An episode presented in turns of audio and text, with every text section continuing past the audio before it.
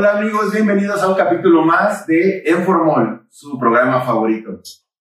El día de hoy, como ya vieron en el título, vamos a hablar de viruela. Eh, les recuerdo, este programa es un lugar donde intentaremos unir ciencia, filosofía, literatura, salud, medicina, eh, sociedad, cultura, etcétera, entre otros temas, eh, bajo la lupa de estos amables caballeros. Les presento a quienes conformamos la mesa. En primer lugar, saludemos al doctor Vicente Gallano. ¿Cómo estamos, amigos? Hola, Doc. Eh, después vamos a saludar a Nicolás Fuentes, nuestro querido arqueólogo. Buenas tardes, hola. Eh, me presento, Manuel Serrano, médico veterinario, y en los controles tenemos al buen Andrés. Como ya ve- veíamos en el título, vamos a hablar de la viruela. La viruela es una enfermedad que seguramente todos hemos escuchado, eh, pero creo que pocos sabemos exactamente de qué se trata. Es más, es probable que la, la confundamos con otras enfermedades, ¿no? Como son la varicela y todas estas enfermedades que causan ronchas eh, en la piel. Eh, vamos a, a intentar definir un poquito eso y quitar este, un poquito la, la paja y lo que no es la viruela, ¿ok? Para iniciar, para iniciar vamos a determinar qué es la viruela y pues, ¿quién mejor que nos explique que el buen Vicente? ¿Nos puede decir qué es la viruela? Claro que sí. Eh, bueno, la viruela es una enfermedad, se dice que es exantemática porque saca ronchitas. Saca ronchitas, las ronchitas son eh, llenas de un, de un líquido eh, que normalmente es pus, eh, es decir, hace unas lesiones vesiculopustulosas. Lo que tengo en mi pene es viruela. entonces? Es probable. Y ten cuidado porque si te lo aprietas, puede pasar un problema. Porque puede ser veneno. Es muy, muy, muy eh, contagiosa. Ha estado aquí desde hace muchísimo tiempo. Desde- incluso hay, hay datos que, que ha estado en este mundo desde, de- desde las primeras civilizaciones. Y eh, es causado por un virus. Eh, el virus es de la familia pox- de, de los poxvirus. Básicamente son unos virus eh, que son como de la forma de un ladrillo, eh, tienen cierto, tienen cierto, eh, cierta cantidad de, ba- de bases, es helicoidal, tiene dos, dos cadenas de ADN, que básicamente lo único que quiere decir es que es eh, lo suficientemente eh, infeccioso como para pegarse a la célula, meterse dentro de la célula y empezarse a reproducir. Ok, una enfermedad viral. eh, muy importante definir la diferencia entre enfermedades virales y bacterianas. No es lo mismo, muchas veces se llega a confundir. Estamos hablando de un virus, un virus de la familia Porfiridae. Eh, hay otros virus de esta familia, vamos a hablar más adelante de esto, pero mencionabas algo muy interesante. Desde hace mucho tiempo se conoce esta enfermedad. Actualmente está erradicada. Actualmente se puede decir que no existe ya, en teoría, enfermando gente. No existen laboratorios, vamos a verlo al final. Pero tiene mucho tiempo, ¿no? Desde que, que conocemos la enfermedad. ¿Desde hace cuánto conocemos la enfermedad? Mira, se tiene registro eh, desde, la, eh, desde las dinastías egipcias, desde la, el antiguo Egipto. Se tienen eh, casos registrados desde 1557 antes de Cristo. ¿Y cómo sabían que tenían viruela? Eh, bueno, pues es característico las, el- las ronchas en la piel. O sea, en, en las momias, las momias tenían ronchas. No, esto aparece mucho en, en los en textos, donde reportan las epidemias, sobre todo. Pero es muy clara la descripción de los síntomas, ¿no? Y en una de la, la- el característico de la viruela pues, es- son las pústulas en la piel, ¿no? Ajá, entonces por eso se, se, se puede asegurar que, que es, que es, este, es viruela, Y que desde esa época. También, eh, pues aquí lo interesante es que, bueno, ahí es donde aparece. También se, hay registros históricos de China. China, la India y Europa. Ahora, sí que la viruela fue endémica de esa zona, de Euroasia, ¿no? Eh, eh, pues, lo interesante de esto es que mira, ya desde la antigüedad en la India es donde aparecen los primeros intentos por tratar la enfermedad. Eh, por ejemplo, tenemos que en, en la India ya se, se practicaba lo que en el futuro devino en la inoculación, en la creación de la vacuna contra la enfermedad, que fue, eh, eh, ellos este, este, guardaban las costras de las pústulas de los enfermos, las molían y luego se las, eh, se las, eh, se las soplaban con un, con un popote en la nariz a la gente. Así como algunas mamás que guardan los prepucios de sus hijos. Y, los, y los, y los cordones significan. Pero no creo que los anales, no sé. Este, Bueno, pero, a ver, pero ¿por qué si ellos ya lo hacían, Ajá. se le dio este crédito hasta... Ah, bueno, porque, bueno, obviamente, porque estamos hablando de se- una época antes de Cristo, y aparte no fue tan efectivo, porque había gente que enfermaba y moría. O sea, realmente no, no, no se Sí, lo contagiabas, ¿no? En vez de prevenirlo, No, contagiado. O sea, algunos de los individuos resultaban este, inoculados, pero no todos. Entonces, pues realmente no, no se confía en el método, ¿no? Hasta siglos después. Bueno, aquí la, la importancia y la, la diferencia de este, de este virus es que, eh, bueno, en los peores casos y cuando se empezó a registrar, eh, tenía una tasa de letalidad de eh, más del 30%, es decir, que de 10 personas que se, enfermaban de viruela, eh, 3 personas se morían. O sea, es una, alta, una tasa muy, muy alta. Aunque sí existe otra, otra variante que es mucho más benigna y que normalmente es la que sale en los libros, hay eh, la más grave e incluso causaba que por dentro se desangrara la gente. Ahora, eh, la razón por la que no funcionaba siempre esta, estas inoculaciones, o sea, desde toda, desde toda la vida, y como bien dice eh, aquí mi compañero, de toda la vida se intentó inocular, pero la única gran diferencia es que como era el virus, eh, digamos, el virus silvestre, eh, o, o podía funcionar o no podía funcionar o los enfermaba. Entonces, y de todas maneras era el mismo desenlace. O sea, de 10 personas se podían morir hasta 3. Incluso, eh, antes, digo, ya hablaremos de, de Jenner y de la creación de la, de la vacuna, pero incluso se dice que hay, hay libros que tienen un parteaguas desde, a partir de la creación de las viruelas. Es decir, que antes de que se hiciera la, la vacuna de la, de, de la viruela, se decía que de, toda la población de, menores de un año se moría el- más del 10%. Como Y de los-. ¿Perdón? Como un COVID actual. No, no, no. Es, es, es mucho mayor. Pero está bien, la, la Y de- comparación yo creo que está válida porque ahorita el COVID va entre el 5 y 10%, ¿no? Dependiendo del país de mortalidad. Pues Imagínense la- eso por porque tres, es o el sea, país, ¿no? La mortalidad general es de menos del 2%. Ahora, depende obviamente de las actividades de los países y depende, y depende de, de, de, de los datos. que la. India, ¿cómo está? Está igual que la viruela. Sí, básicamente en la India está, hay un problema muy importante. Allá es viruela. No, y, y se decía, perdón, déjeme terminar este último, y se decía que de los supervivientes, o sea, de ese 90% que quedaba, se moría otro entre 10 y 30% de 1 a 18 años. Entonces, la, la, la, la vida era muy difícil antes de 1796. Una pregunta, Don. Este, ¿Qué es lo, bueno, básicamente, ¿qué es lo que hace, le hace el virus al cuerpo? ¿Qué ataca? ¿Qué sistema ataca? ¿Cómo te mata? Bueno, básicamente ataca todos los sistemas. Eh, lo que causa es una invasión eh, a, a todos los niveles, a todos los tejidos. Y eh, el virus lo que hace es que se empieza a replicar y empieza a reventar eh, en las células. Entonces, normalmente empezaba con fiebre, con malestar, con dolor en el cuerpo, con dolor abdominal. Posteriormente empezaban a aparecer eh, las, la- las ronchas. No siempre daban comezón, pero sí podían dar comezón. Y afectaban todas las mucosas. Parecido a- mucosas. Al ébola. No, no, bueno, el ébola es un poquito diferente. Pero era parecido. No, solo que son virus. solo que es un virus. Y eh, lo que les comentaba, la variola mayor o la viruela mayor, es así, podía causar este, un- una hemorragia interna muy importante, pero sobre todo a nivel pulmonar. La gente se moría en cinco días porque justamente los pulmones empezaban a sangrar mucho. Entonces, básicamente, lo que hacía pues, es que era una invasión total celular que descomponía cualquier tejido. ¿no? Puede es, como, afectar cualquier es como si te estuvieras derritiendo. Sí, puede, puede, puede afectar cualquier tejido, o sea, salían, salían ronchitas hasta en los ojos y si sobrevivían podía ser que quedaran ciegos, por ejemplo. Oh, ¿Y cómo se transmite? ¿Cuál era la forma más Eh, la se forma puede, se eh, bueno, como la mayoría de, los, de las infecciones este, que son muy contagiosas, era por vía aérea y también por contacto directo con el líquido que salía de las Con las pústulas.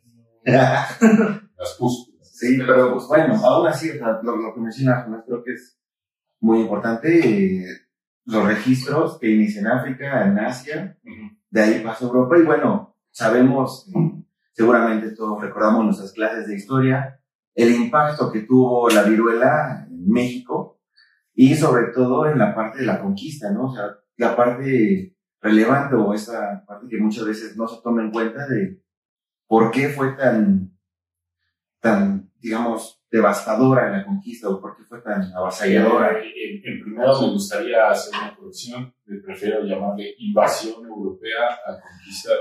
Gracias. Porque fue una invasión. Pero es que sí, una invasión. Sí, claro. ¿Tú por qué eres moreno? Bueno, Ah, a maíz. pero bueno, entonces sí, sí, o sea, eh, bueno, el registro que se tiene fue, obviamente estamos hablando de los viajes de Colón, ahí empieza todo, fue donde se trajo la viruela a América, obviamente las poblaciones amerindias no, no, no tenían Estábamos libres No, no. no existía la enfermedad en el continente. Entonces, los primeros que tienen Bueno, contacto con los Ni españoles, el primer grupo que tiene contacto con los españoles son los indios taínos, lo que ahora es la isla, lo que ahora es Haití. Fueron las primeras islas donde llegó eh, Colón, que fue donde que bautizó como las islas de San Salvador. Fueron eh, los taínos fueron los primeros que tuvieron contacto con los españoles, fueron los primeros que empezaron a, a- que, que sufrieron el, el, embate de esa enfermedad, obviamente al no tener ningún tipo de, de inmunidad desarrollada, Llegó eh, llegó y, y- y no se, y no se diga también cuando llegó aquí al continente de América, Tierra la madre. eh, fue eh, eh, devastadora. Eh, tenemos datos, de eso sí hay muchos trabajos de históricos, donde por ejemplo se, tiene, se hacen cálculos donde hay censos de población al momento de la conquista, estamos hablando de 1521, de la invasión, perdón, de la invasión, eh, 1521, había una población estimada de 15 a 20 millones de personas, en lo que ahora conocemos como la, como la región esta, eh, cultural de ¿Y Mesoamérica. cómo los estimaban? ¿Cómo se estima? Eh, porque durante la colonia hubo censos, donde, donde hubo censos donde se pueden contar y, y tener una idea de cuánto, cuánta gente había, porque cuando llegó la corona española lo primero que hizo fue... Contar sus esclavos. ¿no? Claro. Sí. No, de hecho, de hecho, no sé si, no sé si han escuchado, pero hay una, hay un códice muy famoso, un documento histórico que se llama la, matri- la matrícula de tributos. Es muy famoso. Es un documento que encarga el rey de España para hacer un recuento de todas las, todas las comunidades que estaban sujetas a México Tenochtitlan, al imperio mexica. Eh, Por, es por eso que ahí se hace un censo y se tiene una idea de cuánto era la población eh, que había en ¿Y qué tanto afectó la viruela a esta población? En 1521, para 1540, de 30 millones de personas que había, se había reducido a 2 millones de personas. Ay, Fue, no, y bueno, obviamente también fue una combinación, no solo fue la viruela, también llegó, también trajeron la tifoidea y también trajeron el sarampión. Eh, Entonces, pues, la- las, ah, de hecho aquí la, el perfil, aquí la gente moría por, aquí en América la gente moría por eh, abscesos, infecciones, ¿no? Heridas, eh, muelas picadas. Eh, la, la enfermedad más, así más antiguas americanas registradas es la sífilis, pero no, no había más, no, no había más. Ajá. Y, pero sí, no, no pegar, tanto que, bueno, eh, en la época, en náhuatl se le conocía a la viruela como el, el ¿cómo se llama? El, el cocostli, cocolistli, Y- cocolistli. ¿Y a qué se le atribuye? O sea, ellos a qué le atribuían esa enfermedad? ¿Qué creían? que- Ah, no, esto, o sea, ellos lo asociaron justamente a los españoles. O sea, sabían que ellos Era una peste que habían traído los españoles, obviamente no, no, no decían que era un virus, un poxvirus, pero sí habían dicho que pues, era una cuestión así como mágica traída por los invasores. Ok. Y pues bueno, se fue, afortunadamente se pudo ir desarrollando tratamientos, eh, tratamientos entre comillas, porque no hay tratamiento específico, inclusive hasta la actualidad. Mencionaba Gallardo que es una parte importante del por qué se mantiene este virus en laboratorios, para poder crear un tratamiento, eh, porque como tal no existe un antiviral específico, pero afortunadamente se pudo desarrollar una vacuna eficaz y eficiente. ¿Cuál Así fue el impacto de esta vacuna? Bueno, pues el impacto básicamente es que es la única enfermedad infecciosa del mundo que se considera erradicada. No solo eliminada, sino que eh, definitivamente no han habido, eh, ya tiene más de 30 años, incluso tiene más de 40 años, que no ha habido un solo brote de eh, viruela salvaje. Salvaje quiere decir que el virus anda circulando, ¿no? Entonces, definitivamente digo, fueron las dos cosas, tanto la, la, creación de la vacuna, que además fue por, por una observación, por, por un cuate que se llama Eduardo Jenner, y ese cuate, porque justamente, o sea, lo que, lo que estábamos platicando, ¿no? Eh, ya existían las inoculaciones, pero se hacía con, con las, este, las ronchitas de, eh, de, las, de los humanos. Entonces se hacía con el, con el mismo virus de la, de la viruela.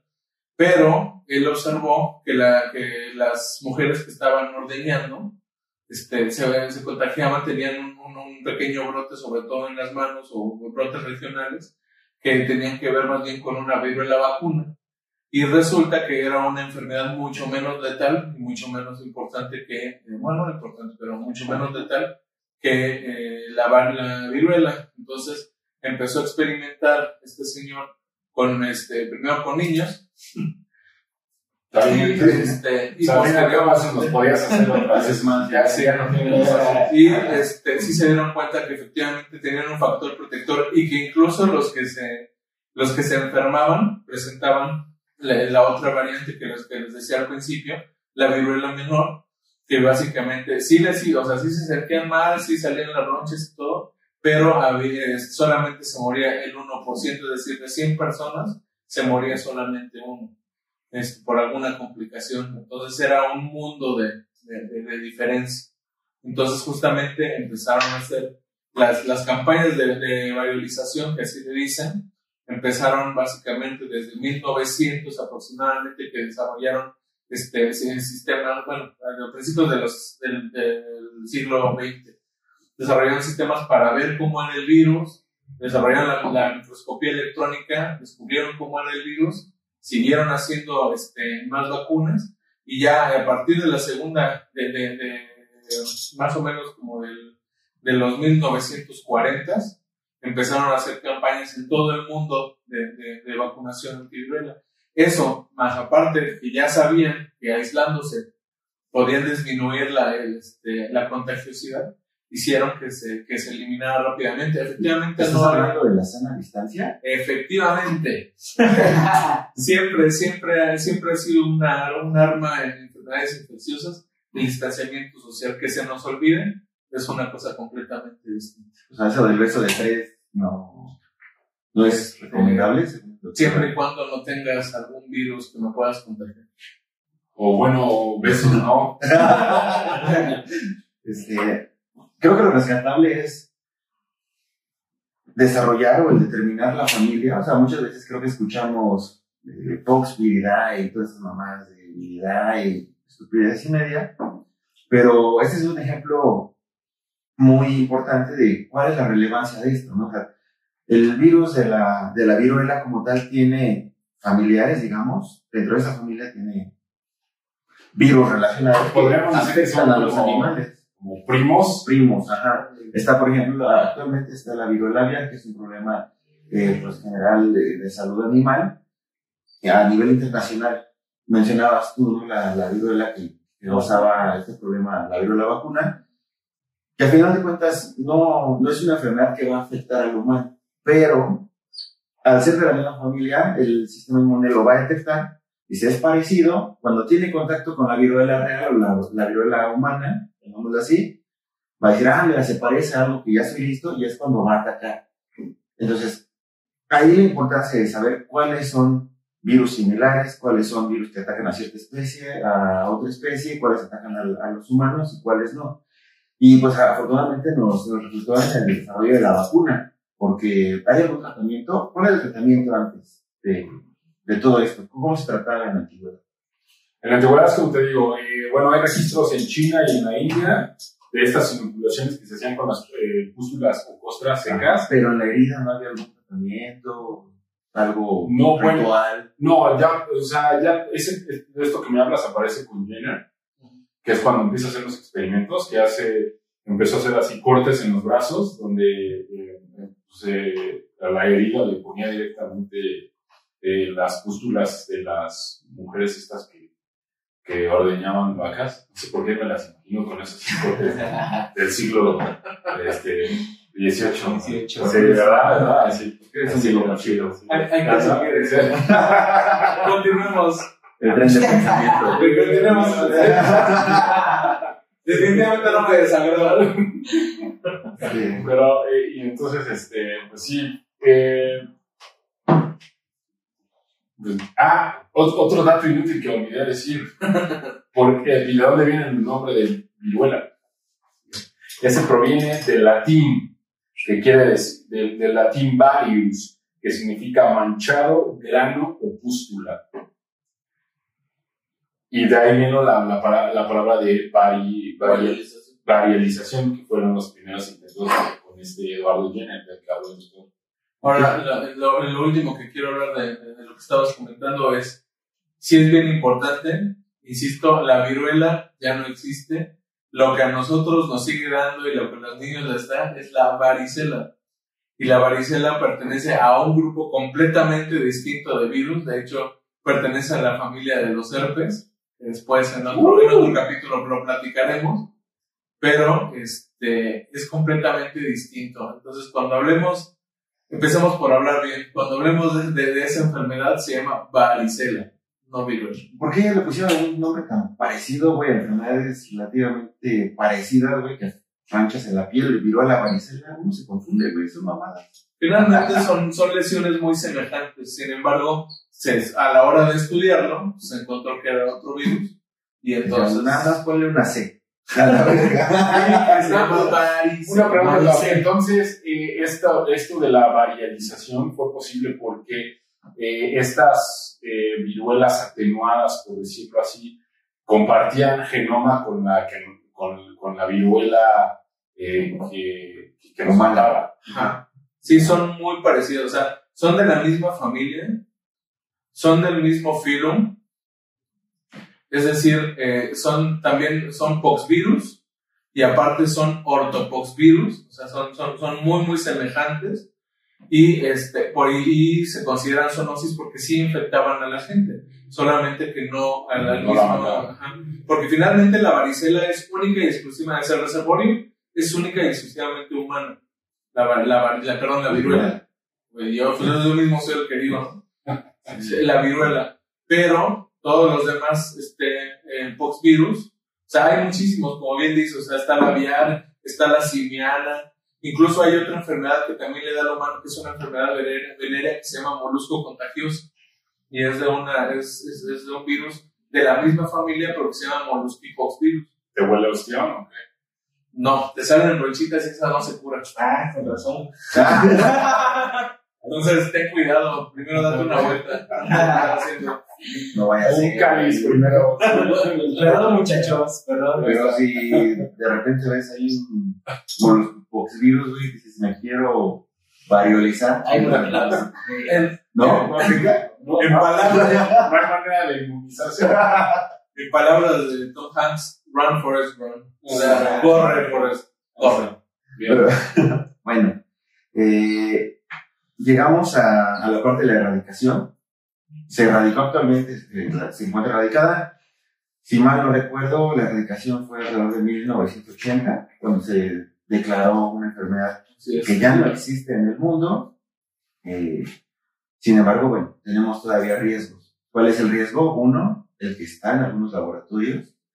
Eh, mencionabas un laboratorio que ya la- hace no mucho la eliminó de su, de su catálogo, de su almacén de virus. Eh, pero bueno, hay muchos otros que todavía la, la tienen. ¿Por qué es esto?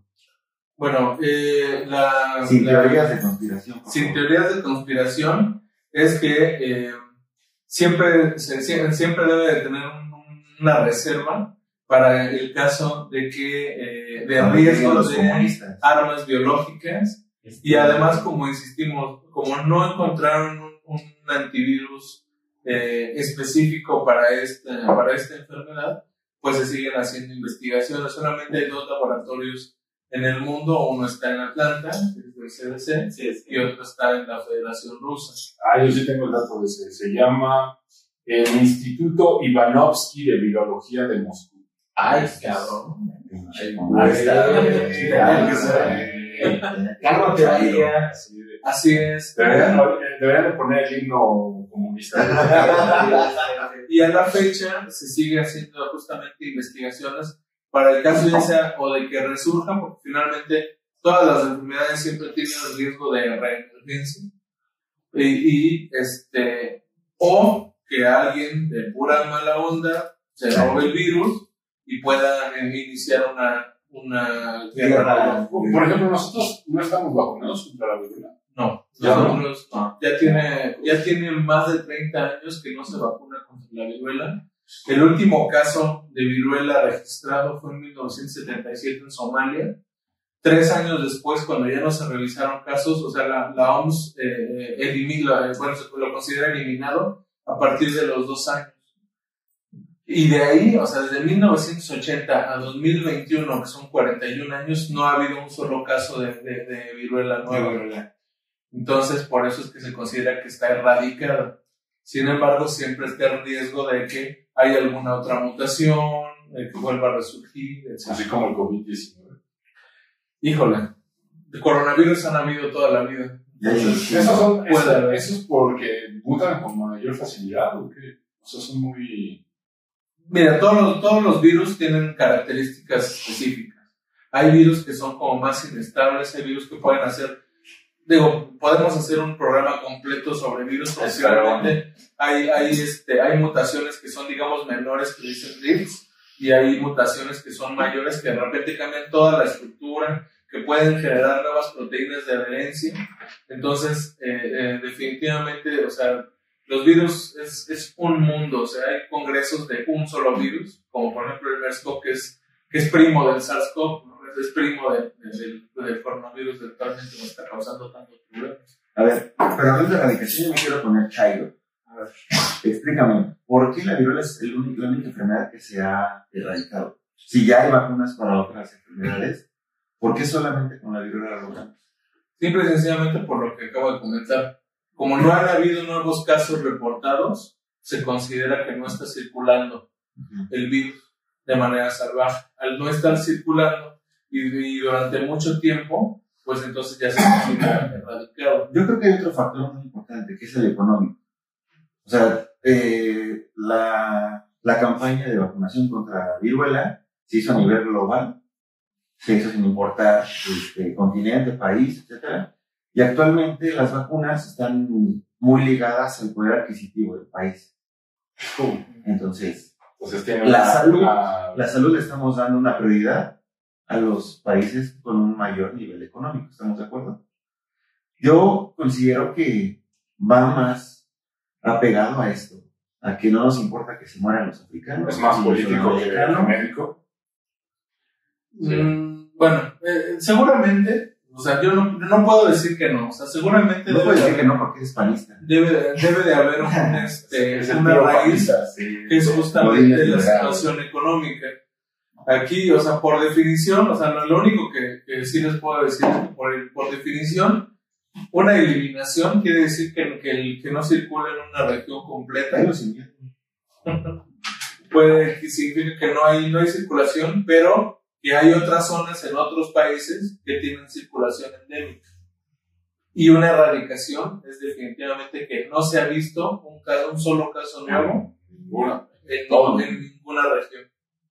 Ahora, tampoco podemos eliminar, porque sí depende también de los países en desarrollo, depende de, de los, de los este, sistemas de vigilancia, que este, pues a lo mejor, o sea, si, si alguien se murió de viruela, pero nunca nadie lo reportó, pues ahí se perdió la información. ¿no? Ojalá se Pero- pase con el chancro y todo eso. Pero este, es poco probable porque, insisto, la viruela es súper contagiosa, entonces es difícil que no haya un brote. Entonces, por eso se considera. Es como, como un sube de, de Culhuacán. ¿Qué? Digo que es como un sube de Culhuacán. Tú ya O sea, no estás informado. O sea, es- está, está la enfermedad, está la infección, pero no se reporta. Oye, de, de Coyoacán no estás hablando. puede ser. Sí, sí, o sea, todo depende de los, De del lo sistema de vigilancia. claro. Exacto. Que también ese es otro tema completamente. Lo esté reportando. Y bueno, el segundo riesgo, aparte de que está la viruela ahí en los laboratorios, es que existe viruela en otras especies. Y como lo vimos con COVID, creo que ahorita va a ser el ejemplo de epidemiología y de epidemiología más común que vamos a estar utilizando porque es el que vamos a ser más fresco. Eh, vemos este salto de especies de enfermedades, ¿no? Entre, entre diferentes tipos de animales.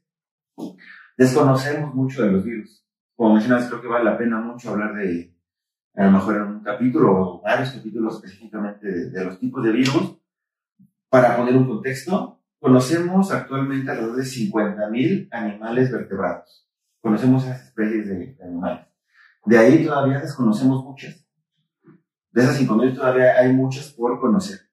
Si de esas 50.000 especies calculamos, ¿qué te gusta? Que tengan unas 20 virus por especie, estamos hablando de aproximadamente Sí. un millón Ah. de virus que deben estar circulando en, en la Tierra. ¿Cuántos virus conocemos? ¿Ustedes cuántos virus conocemos actualmente? Según eh, la, el Comité Taxonómico Internacional de Virus, conocemos 2.805 virus. Uf. Es decir, nos falta el 99.8% de virus por conocer en vida silvestre. Es decir, o sea, el COVID ahorita es como Sí. la punta del iceberg, vamos empezando. No, y aparte seguro, seguro solo investigamos a los que nos hacen daño, los que nos matan principalmente, ¿no? Pero, o sea, debe haber ahí escondidos. Ajá, o sea, mencionaba los coronavirus, o sea, desde hace muchos años hay un, un artículo muy interesante de 2017, desarrollado en China, que menciona que es un riesgo las colonias de murciélagos debido a la alta incidencia de coronavirus y diferentes especies de coronavirus. Por ese clásico científico loco que nadie peló antes de que hubiera problemas. Y ahí estaba el estudio, solamente que dijeron, ah, estás loco, vete a la chingada. No, y, y también estaba viendo, sí, de, de verdad tenemos que hacer un capítulo sobre los virus. También estaba leyendo uno sobre, eh, es una, es una cuestión así como entre biología y filosofía, porque a la filosofía le cuesta, ah, perdón, a la biología le cuesta trabajo determinar si un virus está vivo o no. No, O sea, hasta las categorías, eh, o sea, es, es una forma de vida, ni siquiera le puedo llamar forma de vida, es un ente es un que no podemos definir. güey.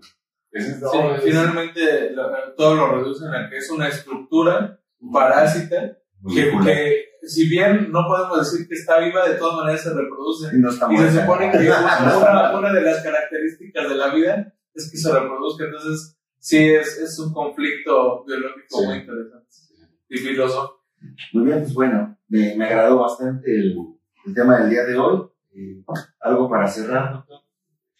Pues yo creo que lo más salvable es que eh, si, la, si la humanidad y si nosotros nos hacemos responsables eh, tanto de nuestra salud como de nuestra sociedad, podemos disminuir el riesgo de que este tipo de enfermedades que son muy contagiosas se sigan, se sigan esparciendo. Es decir, ya lo dijimos hace ratito.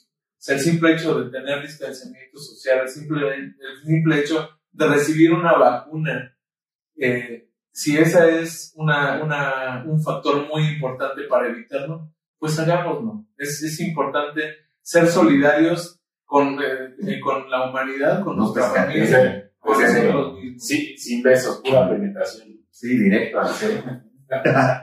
algo para Se van cerrar. en besos en la boca. No, nada. Pues Se ya. van a la chingada. No, pues, pues mira, no, pues Sí, es que es como lo habíamos hablado eh, antes, pues la enfermedad siempre ha acompañado al hombre, ¿no? La civilización siempre ha estado de la mano con la enfermedad. Desde que tenemos, desde que vivimos en grupo, en sociedad, estas cosas pasan, ¿no? O sea, y, y es como, no sé si recuerdan esa escena de, de Matrix, donde la gente, cuando tienen atrapado a, a Morpheus en el edificio, que, le- que compara a los humanos, que nos comportamos igual que un virus. Ajá. Es, es curioso, ¿no? Entonces, por eso siempre estamos juntos.